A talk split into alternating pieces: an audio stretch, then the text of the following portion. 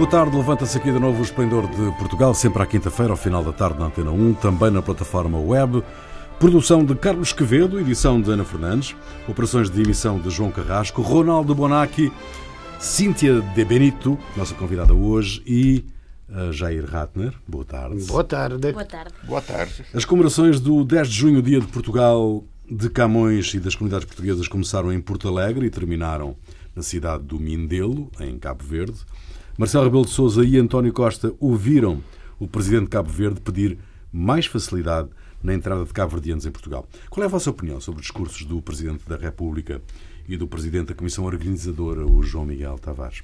Do, do Miguel eh, João Tavares. João, João Miguel Tavares, sim. João Miguel Tavares, insomma, come si chiama. eu achei que, eh, boh, in principio eu concordo com quase tudo que ele disse, mas não achei nada original. Eh, eh, a não ser a história dele, pessoal, que ele nasceu numa família modesta, que conseguiu crescer na vida e chegou até aqui. Até aqui aonde?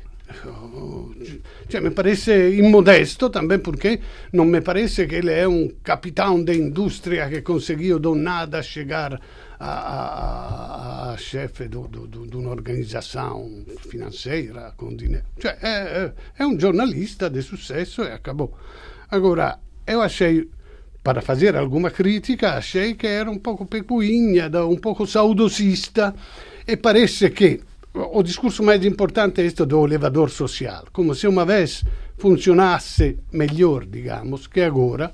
Eu acho que sempre funcionou mal, ou, ou seja, sempre funcionou na, da, da, classe média a média um pouquinho mais alta, mas isto é, é, é o decurso natural porque aumentou a escolarização, então os filhos conseguiram fazer alguma coisa mais que o pai. Mas as classes baixas, mesmo baixa, um negro que nasce num bairro problemático, sarà muito difícil, se non impossível, che possa fazer um curso, che possa fazer um doutoramento no estrangeiro e che possa subir de verdade.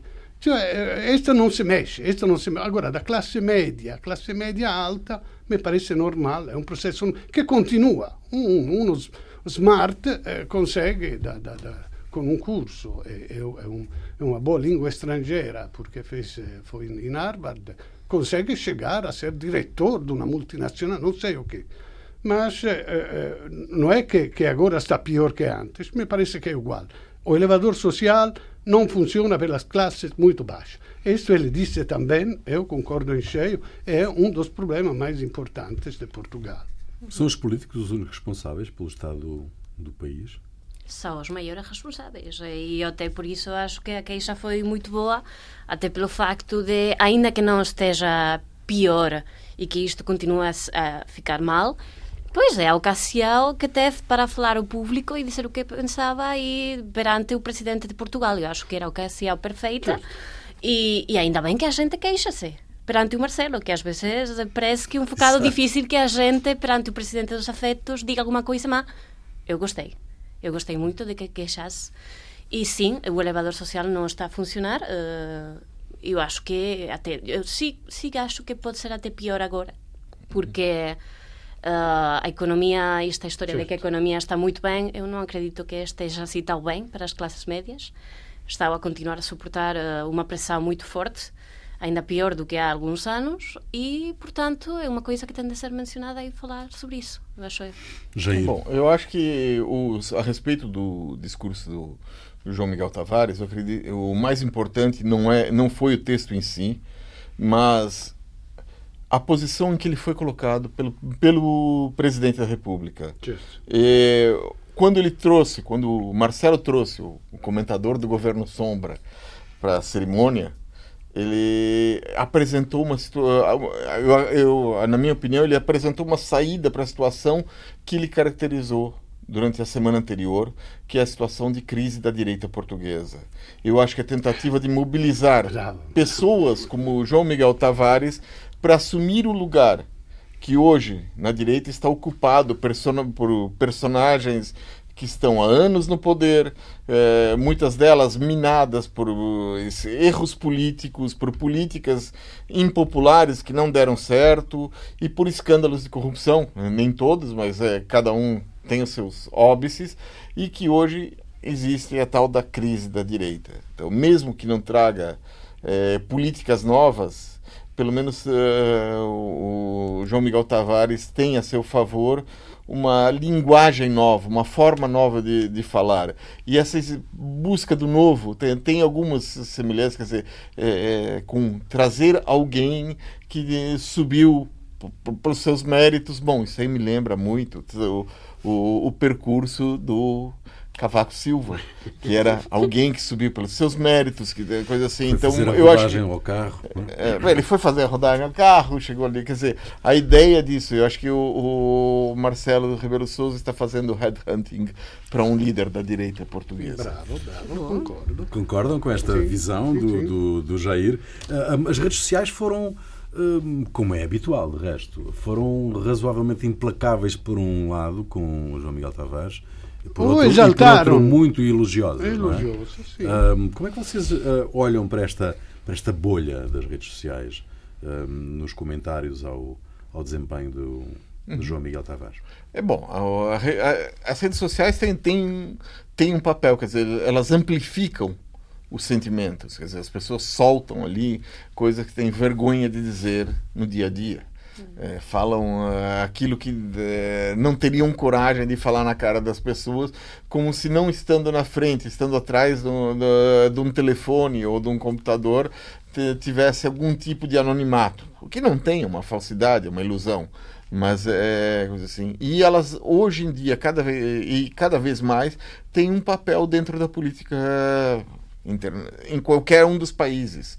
Então, é, é por isso que existem os tais dos robôs, que, que, é, que- que são pagos para, ou, ou que são é, contratados para influenciar ou para criar a ilusão de que alguém é mais popular ou menos popular do que na realidade é. Sim, ma o che è engraçado è che non ha... no, non dico che il mio discorso fu intelligente, ma dico io incontrei cose positive e cose che non gostei. No, na rede sociais sono o esaltam, wow, finalmente alguém que falou claro com o que é o mundo, ou aquele que diz, olha, isto é saudosista da, da Portugal pequenino, é um de direita eh, nojento, eh, cioè non ha una meia medida, conseguir ver um pouco aqui, um pouco ali. Nas redes sociais, ou se é de um lado, extremo, ou se é do outro, extremo. Mas se esse ama é o ou se jogo. odeia, não é? É, Esse é, o- esse é mesmo o jogo. A questão é que eu acho eh, que é um erro ver isso como um reflexo da, não já da realidade, mas que também os partidos ficam a pensar muito nas redes sociais e já sabemos um bocado todos eh, que são expressões que não são muito reais. E, portanto, dar importância a quem é que é trending topic, que é que tem mais comentários negativos, estas coisas que são, se é trending topic por uma coisa que não interessa. Sim, Então, ma eh, funzionano, Sim, influenzia mas- muito, funzionano Mas eu não acredito que influenciem assim Como tanto. não? Não, Ah, Brexit, não acredito o porque Trump, agora. eh, Mas eh, há opiniões radicais, eh, depois vais à rua e a gente não fala assim. Então, qual é que é o valor das opiniões radicais, ainda que sejam mil comentários? Ma consegue mexer no poder, consegue mexer no poder realmente. Mas como é que co- Eleggendo Trump eh, eh, o Salvini, eh, Mas isso foi, não, não, eu acho que estamos a pensar tu- todos no Twitter, por exemplo. Não estamos a Twitter, pensar. todas as É uma sociais. Eu da, da tenho influência da opinião. Por exemplo, a questão do Trump, a questão dos, dos líderes que foram, eh, que tiveram uma popularidade muito alta, foi também porque as pessoas que ficam mais perto de ti, a tua família, os amigos mais, eh, mais perto, os teus melhores amigos, começam a falar de uma maneira que a ti influencia. Não é que eu, que não, mal te conheço, vou dizer uma coisa e tu vais acreditar no que eu digo. Não é assim. É que a tua família e o teu círculo de amigos pensa de uma maneira e influencia-te. Portanto, a questão é bem eh, o que é que acreditamos nas redes sociais e quem é que diz as coisas. Muito bem. Cíntia de Benito é a nossa convidada de hoje. Uh, Virgínia Lopes, Lopes está uh, ausente do país, não é? Bem-vinda outra vez. Obrigada novamente. Cíntia. O Banco de Portugal deu autorização, uh, ou autorizou, reforço da posição de João Berardo no Banco Comercial Português, quando Vítor Constâncio era governador do supervisor eh, bancário. A operação foi aprovada pelo Conselho de Administração do Banco de Portugal, de acordo com documentação do próprio banco, que contradiz as declarações de Constâncio no Parlamento. Vítor Constâncio mentiu ou omitiu eh, eh, na Comissão Parlamentar de Inquérito? Tanto faz. Eu acho que, bom, primeira coisa, há, há um fenômeno é, que me. Eu acho que deve ser um caso médico. É, chama-se amnésia seletiva. Exatamente. Amnésia seletiva, você. Ah, eu esqueci daquilo. Eu não me lembrava de que tinha sido isso. Não, a expressão não é não tenho memória. Né? Não tenho memória desse facto. Não, não tenho memória desse. E de repente, quando é confrontado com um documento. Ah, mas eu não me lembrava disso. É, tá certo Dizer, eu assinei, ma come disse a Assunção Crista, era da, da, não é lì o que estava escrito. Confiava bom, que me Eu acho que dizer, quando a pessoa falta com a verdade no parlamento, me parece, pelo menos, que isso seja crime. Não tenho, tenho essa ligeira impressão de que é crime. E eu gostaria de saber quando é que a Procuradoria-Geral da República vai agir contra isso que é um crime. Porque se é crime, a Procuradoria tem que fazer alguma coisa. Então, é, não há. É, eu não sei se tem que tirar uma, uma certidão do que, que saiu, do, do, do que, que a pessoa falou no parlamento, verificar com a, com a realidade e, e a, deve ser. A, eu acho que é então a questão não, de atuar. Porque a pessoa. Porque não é, não é um crime político, é um crime de mentira ao parlamento. Não é a pessoa não está sendo criminalizada por tomar uma não, posição é política, é mas por por ele... ter dito uma coisa no parlamento e que na verdade verificou-se que não é não, não é verdade. Ele Pronto. continua a dizer que ele, o governador do Banco de Portugal não tem todos estes poderes, tem só que olhar que olhar se há legalidade dos documentos e depois não pode entrar em. Este continua a dizer isso e, e dá esta impressão, assim como ele como vice-governador BCE, que os que chegam aos cargos altos, afinal, se sentam nesta cadeira e têm que assinar alguns documentos que lhe apresentam que não têm na realidade. Ou seja, ele, como governador do Banco de Portugal, ele assinou sem lei. É isso que ele está dizendo. No mínimo, Sim. negligência. Uhum. Seria. Mas, então. se ele assinou, ele um documento, ele tem a obrigação de ter lido e ele responde por aquilo que leu ou porque cioè, assinou no parlamento. Me parece muito redutor pensar no Banco de Portugal, que é aquele que, não sei, supervisiona, regula, que tudo va bem no mercado financeiro, que possa agir só olhando a legalidade dos documentos. Assim, isto teve o dinheiro da Cassa Geral, poi teve o dinheiro da Cassa Geral. Então, como, deu como garantia o que ele ia comprar, como se faz com a casa. Hum. Só que a casa, dão, em primeiro lugar, dão 80% do valor e depois tem que ter mil garantias, o seguro de vida e a casa, a casa é um bem real, não é uma ação. Eu acho... Agora, eu podia ir a, a, ao banco, à Caixa Geral, eu, afinal, o Berardo tem só uma garagem, eu tenho uma casa. Podia andar-me, não, podia ir eu, me davam 350 milhões e ficava dono do BCP, podia não, é que estamos a deixar de fora a questão máis importante, que é o Berardo. Eu acho que esta é máis unha prova da complacência que houve neste país co o Berardo, temos de pôr as coisas en contexto, e como é que era como que a xente odiaba para o Berardo agora é agora ninguén quer saber do Berardo mas estamos a falar de algúns anos atrás e há unha complacencia moito forte uf, mais bem, uf, uma complacencia moito forte co o Berardo. Non é só o facto que tamén do que o gobernador non estaba a ler ou non ten memoria dese facto concreto porque há moita xente que traballa no Banco de Portugal. Non, é mesmo que a que estaba era quen que estaba a solicitar aquilo. Xo Berardo. Sì, ma è la cosa máis grave que non tolerar Mas é importante entra... pensar niso porque nós non podemos colocar o exemplo de ah, se eu pedi sentado 350 millóns, eh, vau ver ou non vau ler os documentos. É que eu non sou Berardo. O que e todos, está o que... E a gente confiava nele. E sobretudo, ou... e sobretudo Cíntia, uh, ao serviço de quem estava o Berardo naquela operação. Não é? Exatamente, exatamente. É que... E então estamos a colocar uh, o foco, uh, obviamente, no Víctor Constâncio, mas também há focos que têm de ser tidos em conta, neste caso, -huh. para que, que era essa quantidade e para fazer o quê? Todos têm a ideia que na altura houve un plano concertato, perlomeno da cupola, non do PS, eh, da cupola do PS, para, como fazem então, quando um chega no poder, tenta pegar todos os lugares de comando. Então, eh, o Sócrates e os outros parece que se excederam tentando com dinheiro do Estado, tentar de ter o controle do, do BCP. Então, havia um, um, uma concordância entre o governador, o ministro das Finanças, os que estavam, o, o, o, a audição parlamentar de Felipe Pinhal foi contundente, não é? Nesse, desse ponto de vista, uhum. não é? Certo. Bom, mas Vítor Constâncio volta ao Parlamento uh, para uma nova audição na próxima semana. Uh, numa nota enviada à agência Lusa, Vítor Constâncio garantiu que não participou na reunião do Conselho de Administração do Banco de Portugal, que decidiu a operação. Na RTP explicou que, se não disse mais, foi porque ninguém lhe perguntou. Qual é a vossa opinião sobre mais este não me lembro, não vi, não estava presente, por acaso estava de férias, uhum. uh, nem faço a mínima ideia, não tenho memória desse facto. Como é que vocês, como é que vocês uh, olham para esta, esta sistemática tendência para uh, negar responsabilidades? É, para mim, a sensação que dá, essa posso ser, eu não conheço, tenho a sensação. É porque é recorrente, né? Esta, é, recorrente. é, é, é que ninguém assume a responsabilidade daquilo que fez. Quem é responsável? Tá certo. Havia uma questão, a questão do João Berardo, ponto. Mas há todo um sistema que permitiu João Berardo fazer isso e a todo e que não foi só o João Berardo permitiu e que esse sistema provavelmente se mantém até agora. E é necessário quebrar esse sistema essa forma de, de agir.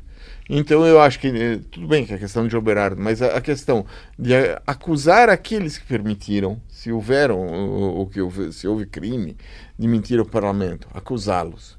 E, e realizar e fazer isso pode ajudar a limpar o, o sistema, começar a limpar. É um processo que duvido que seja fácil de fazer, é muito complicado. Mas, mas... ninguém quer ser o primeiro em começar a limpar. É, mas alguém tem que com certeza não quer ser, ok, então vou arrumar eu a casa sozinho. Não, alguém tem que fazer, porque ele está lá para alguma coisa. Ele, ele então, recebe um saláriozinho. Ele, ele recebe, recebia um saláriozinho pequenininho para isso. Pois. A gente é chefe quando vem o sucesso. Hum. Quando vem a tragédia, somos uma equipa. Ah, sim. É assim. Segunda parte do Esplendor de Portugal, Ronaldo Bonacci, hoje Cíntia de Benito e eh, Jair Ratner. Uma série de artigos do The Intercept Brasil divulgaram um conjunto de conversas entre Sérgio Moro, na altura juiz do processo, e o procurador responsável pela investigação Lava Jato. Nas conversas, o juiz aconselha o chefe dos procuradores sobre várias questões do processo contra Lula da Silva, sugere colaboradores e propõe a divulgação de gravações confidenciais, por exemplo, numa aparente concertação de estratégias contra o ex-presidente brasileiro. Jair, o que é, que é exatamente este Intercept Brasil Bom, Intercept... e qual é a credibilidade que está? O Intercept Brasil é, foi criado pelo Glenn é, Greenwald, é um jornalista é, norte-americano que trabalhava para The Guardian. Ele é, foi ele que revelou as, a, a, o material colhido pelo Edward Snowden. Por causa disso, ele ganhou um prêmio Pulitzer, que é o mais importante prêmio de jornalismo dos Estados Unidos. Né? E, é, e agora ele mudou para ele vive no Brasil, é casado com um brasileiro e, e no ele criou o Intercept, é, financiado por um milionário norte-americano, para ver uma alternativa aos, às notícias todas, que são muito parecidas em todos os lados. É um jornalismo de investigação. E, como ele mora no Brasil, também criou o Intercept Brasil. E foi através disso que ele recebeu essas informações do, do, do, do Telegram, do aplicativo Telegram do, do Sérgio Moro, e são a quantidade de informações é absolutamente gigantesca. É muito, ele, e ele conta que é muito, muito maior do que as informações que ele tinha do Edward Snowden. Quer dizer, muito. Eu, aquele, o, esse material que ele publicou em quatro textos jornalísticos, apenas quatro, é, é um, ele diz que é apenas 1% do material que ele tem para revelar. É, apenas em, em gravações de voz, de, de, mensagens de voz. Ele continua a viver no Brasil. Ele continua vivendo no Brasil. É, apenas em, em, gravações de voz são mais de 1.600 horas. É, tanto que ele continua vivendo no Brasil. Ele não tem medo a viver no Brasil? O, o, o, filho do, do presidente Bolsonaro. do Bolsonaro, Carlos Bolsonaro, que dirige a conta do Twitter do pai, começou a, uma campanha é, no um hashtag deporta é, Greenwald, uma para que ele seja deportado para evitar que mais coisas saiam. Como se hoje isso fosse, isso fosse é como se isso fosse mudar problema, alguma né? coisa. Fosse né? mudar alguma coisa. E como ele é casado com um brasileiro, não há chance disso acontecer. Ou, se acontecer, só passando por cima da lei. Pelo visto, uma coisa que às vezes acontece, como aconteceu na condenação do, do. O que ficou provado é que a condenação, por esses textos, a condenação do, do ex-presidente Lula foi feita à margem da lei, porque o Código de Processo Penal, artigo 254, proíbe, diz que todo juiz que aconselhar uma das partes do processo tem que obrigatoriamente se, eh, se declarar como pro suspeito. Isso diz, é, é claro, não, não há como ir contra isso.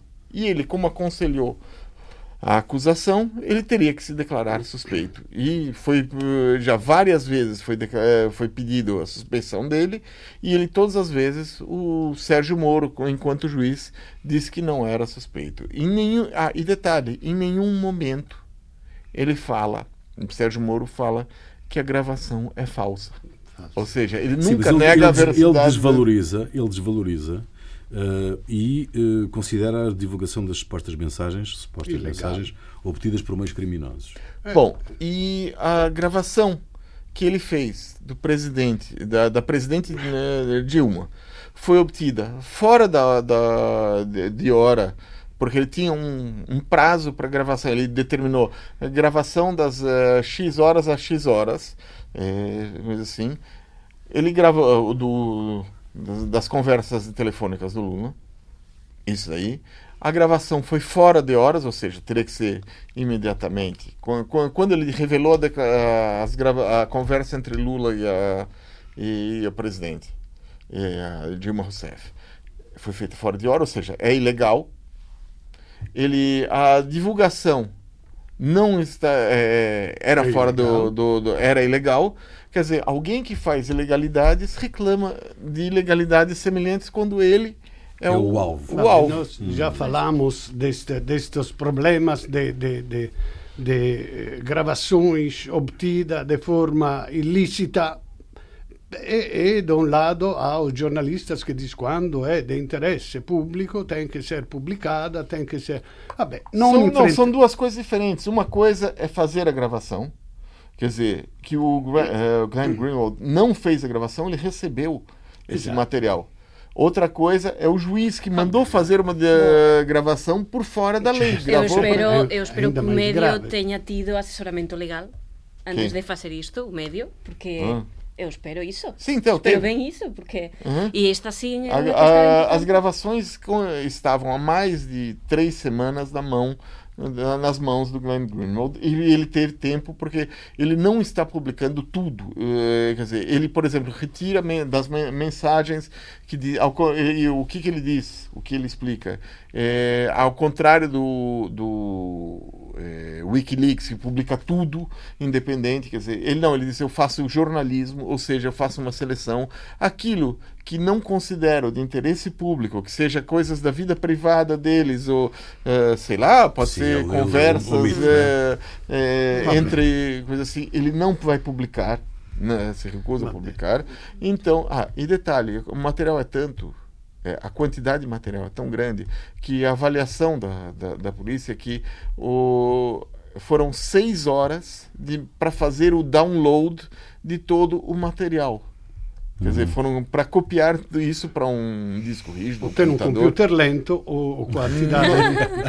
não, não, não acho que seja tão lento de qualquer assim. forma, digo, as notícias, eh, o, o, que, o que estas coisas vêm confirmar é que o Moro eh, tinha um prejuízo sobre o Lula, eh, eu não precisava desta confirmação, eu sabia. Não é muito breaking news. Não, então, não, não, não vem confirmar. Agora parece que os bolsonianos não, não são para nada, quer dizer, de, defendem de qualquer forma, porque eh, ele, ele conseguiu Uh, uh, de qualquer forma pôr na prisão o delinquente do Lula. Então, ele tudo que fez, fez bem a fazê-lo. Não? Então, esta é a posição dos bolsonianos.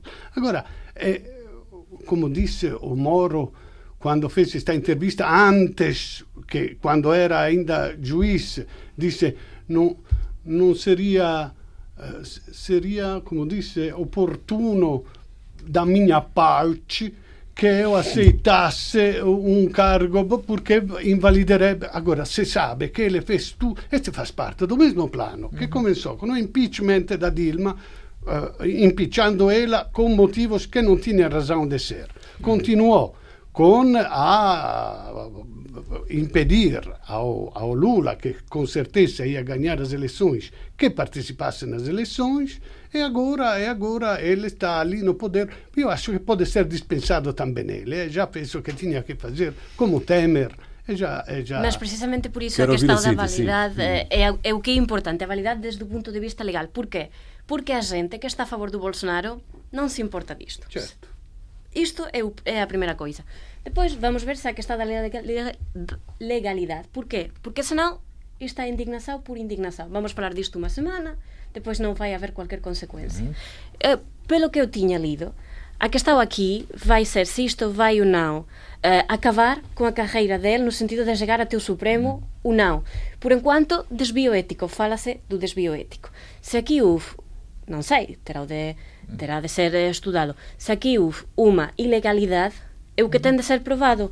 Porque senão ok, serve para a hora do café estarmos indignados con isto e amanhã tamén e depois da manhã mas isto vai continuar então uh, a questão das, de, de se as gravações foram obtidas de uma forma legal. legal é o que é importante para poder avançar com esta questão porque senão... existem duas teorias dentro do Supremo é, quer dizer, três. Na verdade, é, três teorias dentro do Supremo Tribunal Brasileiro.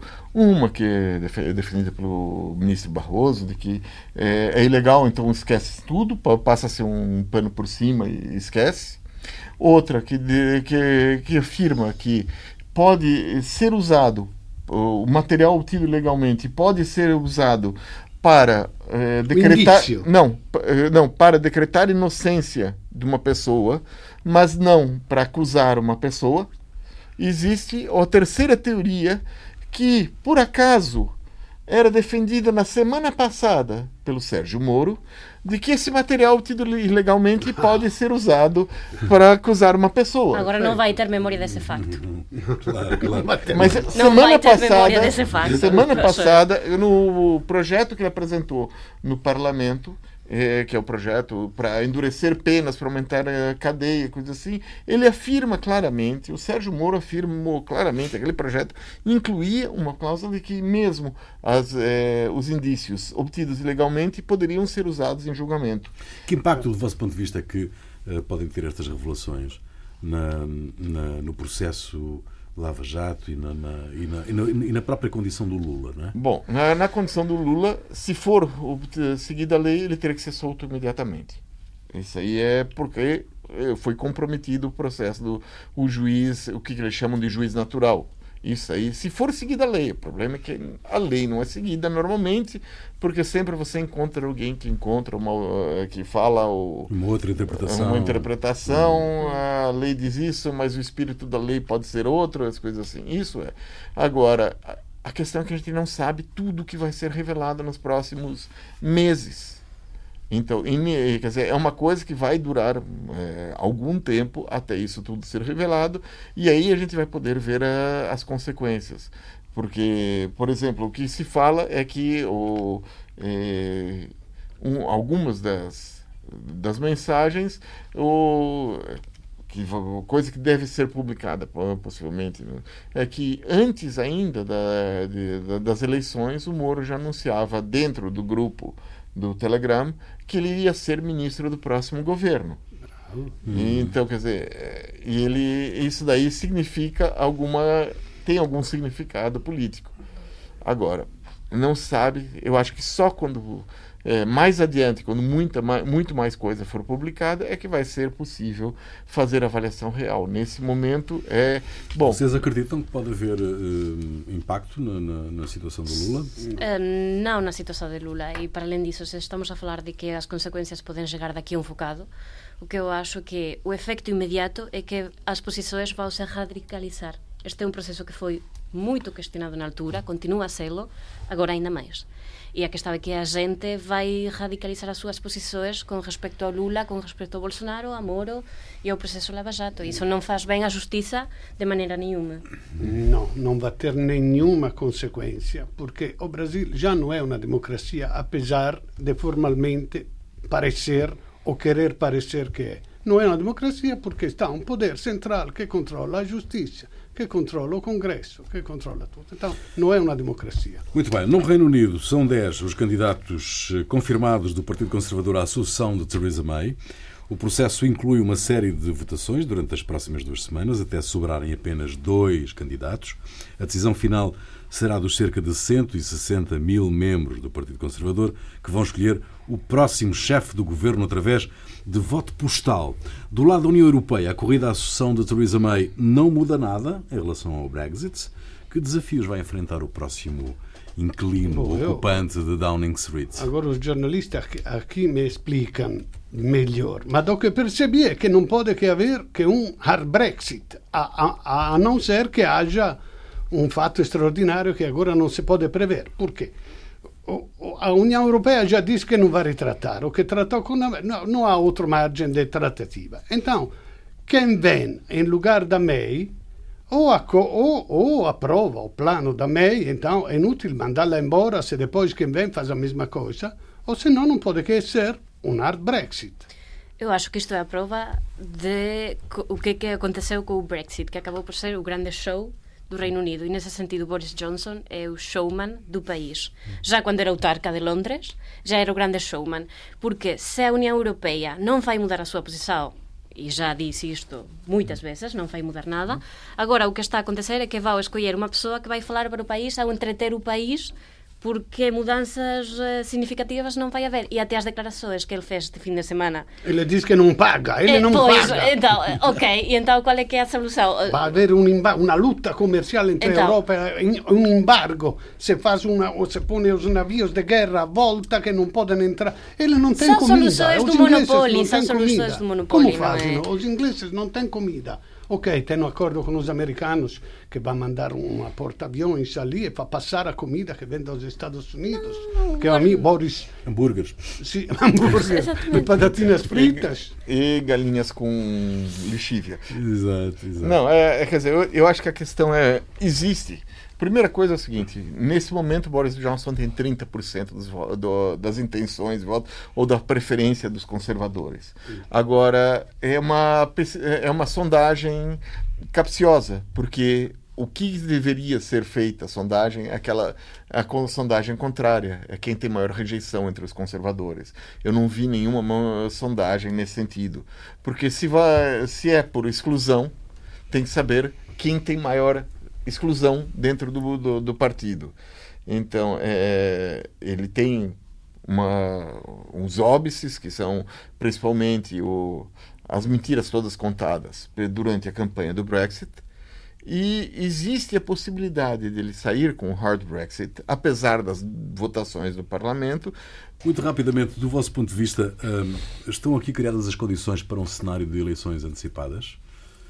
Que parece ser a, a única solução. Hum, né? Parece é, ser a problema... coisa mais séria. Só que não há. Que, qual é a alternativa? Porque o, o, o, o gênio do, do Corbyn, que, ele é um homem em cima do muro. Ele, ele não, não, não ele, ele, ele que... quer o Brexit, mas não esse Sim, Brexit. Quer dizer, podia, podia ser tão claro, diz, nós da esquerda somos a minoria, queremos ficar na Europa, e fazer a luta direta assim, direita que quer o Brexit, esquerda que quer ficar. Invece é tudo confuso, transversal, com quero, não quero. Então, hum. podia ser uma boa solução, mas se as eleições fossem postas nos termos certos. Não, Sim, não, vão fazer, não. não vão fazer isso até atingir o limite e eu acho que ainda não atingiram. Uhum. Ainda não. Ainda temos de ouvir falar mais sobre isso. Ou seja, tem que ir mais ao fundo do poço. Ai, sim, O, ainda poço, não o chegaram fundo do limite. poço tem que chegar. Ainda tá- não. tá- Muito ainda bem. está mais Até a embaixo. Rainha falar, não atingimos o limite. Exatamente. Great woman. Ah, great woman. Ronaldo, o que é que te fez perder a cabeça esta semana? Bom, na Itália ah, foram condenados a três meses com prisão ah, suspensa os pais de um menino que morreu por uma otite curada com remédios homeopáticos. O menino tinha uma inflamação nos ouvidos eh, que normalmente com um pouco de antibióticos passa, ma o doutor, o médico a quem foi confiada a saúde do menino, especializado em homeopatia, em vez de dar antibiótico, deu um pouco de água e açúcar. E isso é mais grave porque ele viu o menino várias vezes, duas vezes pelo menos, num curto espaço de tempo, vendo que não estava a funcionar. A inflamação degenerou para o sistema nervoso, se transformou em encefalite e levou o menino à morte, apesar de, entretanto, ter sido internado e operado. O médico vai ter um julgamento à parte que começa em setembro. Eu acho muito bom que a justiça tenha punido os pais, porque afinal eles são os responsáveis pela decisão tomada, eh, mesmo que eh, eles confiaram no médico e mesmo que tenha sido punido bastante com a morte do menino. Mas eu acho que deveria ser punido exemplarmente o médico que foi contra todas as boas práticas médicas, sabendo o risco que podia ter no, se, se, se a especialmente na cabeça, vai, expandir-se e tal. E, e que queria dizer que isto continuam eh, eh, eh, na Itália estes casos que vão na onda do, do Novax.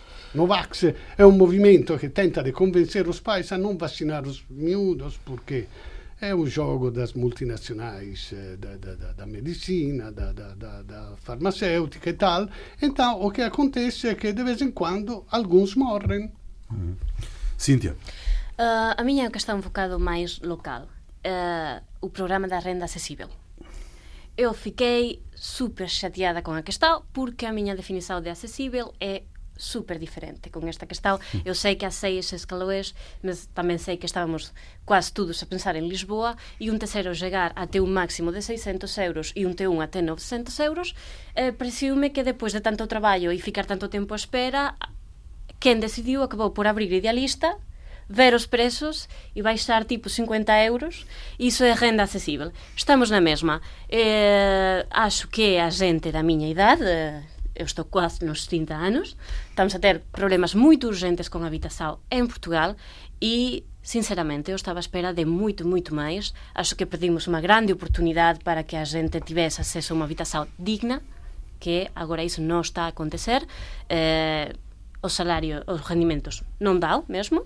Tá, a solução é, é arranjar namorado, namorada. Acho que esta pode ser unha política de natalidade. Vamos Exato. deixar a habitação en 900 euros e assim a gente ten mesmo que viver. Partilhar, não é? Ten mesmo de um partilhar, roommate. eventualmente ter fillos, poliamorosos. Poliamorosos mesmo. E sim, sim, fiquei, Porque fiquei muito Duas surpreendida. pessoas e... só já não dá, mas eh, mil euros. uh, Foi uma, uma, um- uma grande decepção, na verdade. Eu não estava à espera disto e, sobretudo, acho que foram feitos muitos esforços para ir muito mais longe do que no final parece que vamos ir. acresce a isto que a Cíntia disse uma consequência que hum, compete aos políticos a calcularem, que é as cidades morrem sem as pessoas a viverem nos sítios, não é? Não é com o, Os e chineses, saída. Pode ser os brasileiros que chegam a Não, comprar. pode, pode ser quem, quem for, tem que estar lá todos os dias, de manhã à noite, não é? A viver ali, não, não, não ir e sair, e ir, entrar e sair. Eh, Isso é outro, é outro filme, outro campeonato. Jair, Bom, é, aconteceu em Nova York uma mulher muçulmana, Fatoumata Camará, de 22 anos, é, formada em engenharia, estava indo, saindo da universidade, ele foi receber um prêmio pelo que fez no- durante o curso. É, no dia 29 de maio, no caminho de casa, estava num ônibus em direção ao Bronx, onde ele mora, é, quando começou a ser importunada por um grupo de 10 a 12 pessoas porque usava o hijab, um- o véu muçulmano. Ela saiu no- do ônibus perto da casa dela e o grupo seguiu-a. Ela foi espancada, é, foi para o hospital com hematomas, fratura no nariz. A polícia, como ela por causa da, da do estresse, da, da, não como ela não conseguiu fazer o reconhecimento imediato das pessoas, é, resolveu não fazer nada. O que é normal quando a vítima é muçulmana, atualmente nos Estados Unidos. Só que ela não ficou parada. Ela foi às lojas do caminho, pediu as gravações dos vídeos de segurança e conseguiu é, imagens da maior, de uma parte das pessoas que atacaram. Bom, agora a polícia foi ser obrigada a agir, a fazer alguma coisa, a tirar, a deixar de estar sentada em cima das mãos por causa disso. Bom, a música é tua, Ronaldo, o que é que nos trazes? É, Nessuno mi può giudicare, Caterina Caselli, 1900, 1966. È, è, un, è una proto-femminista uh, uh, un poco naif, perché la canzone dice che ela queria voltar do primeiro namorado porque ela experimentou um outro, mas como ela não gostou, gosta mais do primeiro, então ninguém me pode julgar porque eu fiz. Então acho uma feminista à primeira maneira. Fica aí então, Caterina. Nós voltamos de hoje a. Até lá.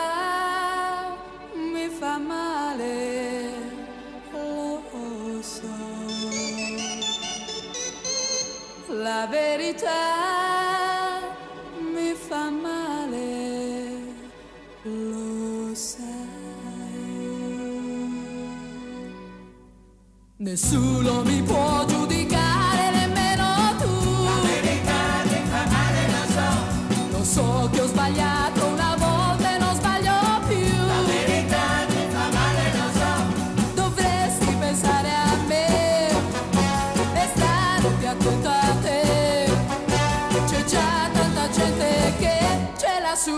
me, chi